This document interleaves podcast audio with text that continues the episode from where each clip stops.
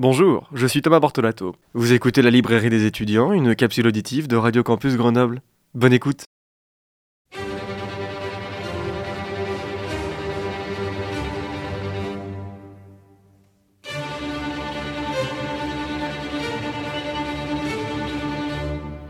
Eh bien bonjour, bonjour à toutes et à tous, je suis très heureux de vous retrouver aujourd'hui pour cette toute nouvelle chronique de la librairie des étudiants. Comment un jeune homme dévoré par l'ambition et la détermination viendra à faire changer les jeux les plus sanglants de son époque? Vous vous souvenez peut-être de cette saga littéraire portée au cinéma que nous avons tous vue et dont les fans sont très nombreux et aujourd'hui encore. À l'occasion de la sortie de son adaptation dans les salles obscures, je vous propose de retourner au rayon littérature jeunesse de votre librairie. Hunger Games, la balade du serpent et de l'oiseau chanteur signé par Susan Collins est notre roman du jour. Le dernier volet de la saga Hunger Games a été traduit par Guillaume Fournier. Vous pouvez retrouver ce roman en grand format aux éditions Pocket Junior depuis mai 2020 dans toutes nos belles librairies indépendantes. Chers auditeurs, chères auditrices, ressortez vos marque-pages d'une dystopie où la jeunesse est en révolte, nous ouvrons aujourd'hui le livre de la dixième édition des Hunger Games. En ce matin du 4 juillet, Coriolanus Snow se sent prêt à affronter le monde. À tout juste 18 ans, il s'apprête à devenir un mentor durant cette dixième édition des Hunger Games. Lorsque la moisson débute, entouré par ses camarades et ses professeurs au sein de l'académie, le jeune homme est confiant. Lors de l'attribution des districts au jeune mentor, Coriolanus voit que tout lui échappe et hérite du district 12, le plus pauvre et le moins performant durant les Jeux. La jeune femme désignée du district 12 pour participer aux Hunger Games s'appelle Lucy Gray, et pour la plus grande surprise de Coriolanus Snow, elle a une présence et une aura magnétique. À contre-courant de tous les autres mentors de ces Hunger Games, Coriolanus Snow décide de prendre son destin et celui de Lucy Gray en main. Lorsque le train qui traverse tous les districts arrive enfin au Capitole, il l'attend, à quai, avec une rose, ce symbole immortel de la famille Snow. Malgré un premier contact difficile avec Lucy Gray, il se décide à la suivre et de monter avec elle dans le camion qui amènera tous les candidats dans le bâtiment qui les accueillera ces quelques jours durant avant le début des Jeux. Coriolanus oublie bien vite qu'il est désormais sans protection du Capitole dans ce camion, et peut compter sur l'aide de Lucy Gray. Lorsque le camion s'arrête et que les portes sont ouvertes, Coriolanus et les jeunes des districts se retrouvent dans un parc, surmonté au loin d'une passerelle. Coriolanus est rapidement récupéré par les organisateurs des Hunger Games avec une convocation dans le bureau du doyen Highbottom. Quelques jours avant le début officiel des jeux et des séquences télévisées, les mentors et leurs tribuns sont invités à découvrir l'arène dans laquelle se dérouleront les Hunger Games. À peine sont-ils arrivés dans l'arène qu'une explosion retentit, touchant à la fois les mentors et les tribuns.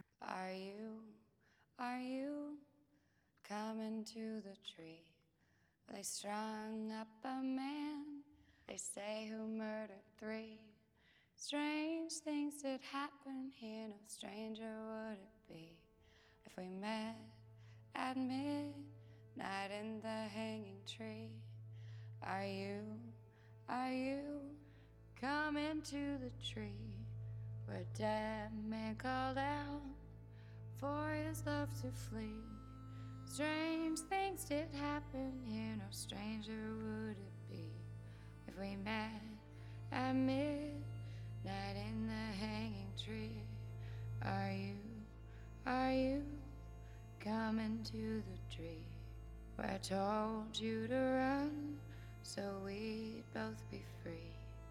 Strange things did happen here, no stranger would it be if we met at midnight in the hanging tree. Are you, are you coming to the tree?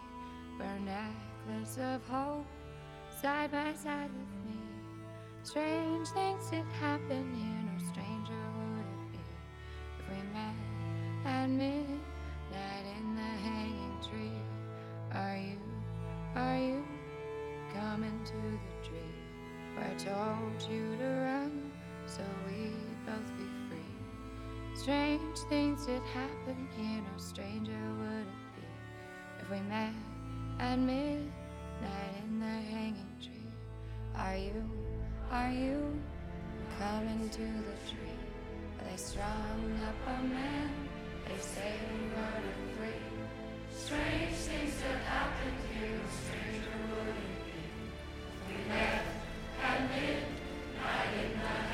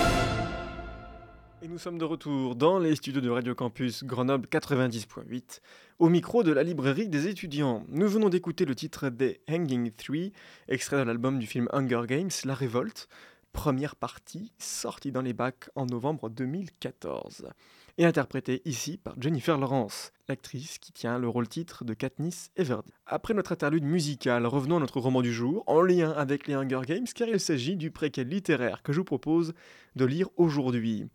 Suzanne Collins a fait paraître Hunger Games, la balade du serpent et de l'oiseau chanteur, aux éditions Pocket Jeunesse en mai 2020, et ce livre a été traduit en français par Guillaume Fournier. Suzanne Collins nous ramène dans cette dystopie qui a été un immense succès, avec la trilogie centrée autour du personnage de Katniss Everdeen.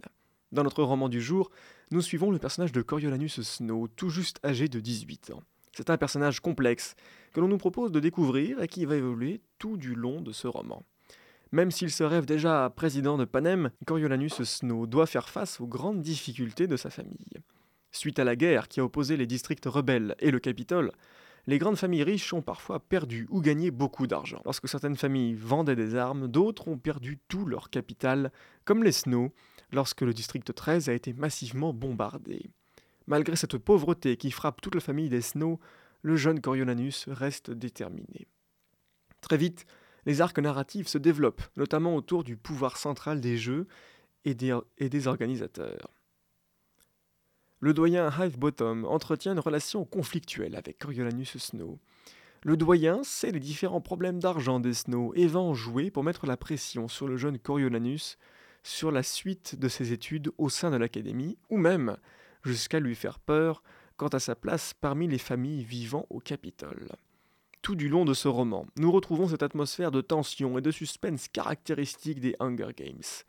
Lors du chapitre autour du spot télé entre les mentors et les tribuns, je me suis demandé si nous ne pouvions pas avoir en creux une critique des médias de notre société.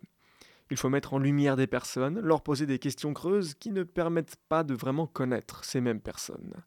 Lors de la présentation des tribuns au public du Capitole, Coriolanus Snow va aussi commencer à sentir un défi s'installer entre Lucy Gray et lui, par jalousie de voir la lumière sur elle et non sur lui.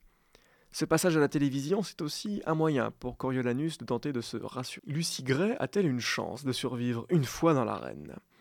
Elle n'a pas la même carrure que ses concurrents, hommes ou femmes. Le soutien du public peut être un atout pour la jeune Lucy Gray. Elle qui avait su captiver les foules lors de ses passages de présentation à la télévision, aura-t-elle la même force pour battre les concurrents une fois dans l'arène? J'ai bien aimé ce quatrième volume de la saga Hunger Games. Ce nouveau jalon de la littérature jeunesse nous apporte un nouvel éclairage sur le terrible personnage de Coriolanus Snow tel que nous le connaissons une fois adulte. J'ai été tout de même assez décontenancé lorsque j'ai réalisé que ce roman autour de Snow n'était pas essentiellement centré sur sa prise du pouvoir dans les instances de Panem. Néanmoins, je pense tout à fait intéressant de lire ce roman pour essayer de décrypter et comprendre les attitudes de Snow dans les tomes suivants de la saga Hunger Games. Coriolanus est un calculateur qui cherche à étouffer ses concurrents par tous les moyens, y compris parfois en franchissant le seuil de la légalité. L'autre point que j'ai beaucoup aimé, c'est aussi la présentation de l'évolution des Hunger Games. Étant une force de proposition majeure pour améliorer les jeux, les jeunes mentors vont faire évoluer les règles. L'envoi des cadeaux à des tribuns dans l'arène est une nouvelle règle qui repose sur la sympathie et l'affection des spectateurs.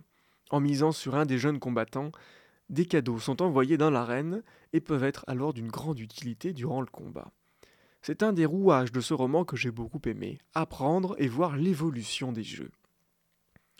Ce roman est teinté de très nombreuses fois par des rebondissements qui vous empêchent de reposer le livre, que cela vienne des jeunes envoyés dans l'arène des Hunger Games comme des mentors. Le personnage de Sijanus, ami de Snow, issu d'une famille riche qui a pu s'émanciper d'un district, va tenter de mettre à mal l'organisation et la tenue des jeux. Le personnage de Sijanus fait office d'une image plus humaine par rapport à la situation des jeux. La morale sous-jacente liée à ce personnage et plus globalement au jeu des Hunger Games, c'est que l'humain, l'homme dans sa globalité, est souvent synonyme de la mort et de la guerre. Ce préquel à la trilogie des Hunger Games met une nouvelle lumière sur le personnage de Coriolanus Snow et sur les jeux en eux-mêmes, des jeux que nous retrouverons tout aussi mortels dans la trilogie des Hunger Games avec le personnage de Katniss Everdeen. Ainsi va la littérature jeunesse. Je vous rappelle le titre de notre roman du jour, Hunger Games, la balade du serpent et de l'oiseau chanteur, signé par Suzanne Collins et paru en grand format aux éditions Pocket Junior depuis mai 2020. L'histoire de Coriolanus Snow dans un préquel sur mesure, parfait pour nous préparer à la mentalité de la trilogie des Hunger Games. J'ai réalisé cette chronique aujourd'hui en clin d'œil à la sortie du film, basé sur ce roman aujourd'hui, dans toutes les salles obscures. Je vous donne rendez-vous la semaine prochaine pour ouvrir ensemble un récit historique. D'ici là, la capsule auditive de cette chronique est à retrouver sur Deezer et sur le site internet de Radio Campus Grenoble 90.8 à la rubrique de la librairie des étudiants. Je vous souhaite de passer une bonne semaine et d'avoir de belles lectures.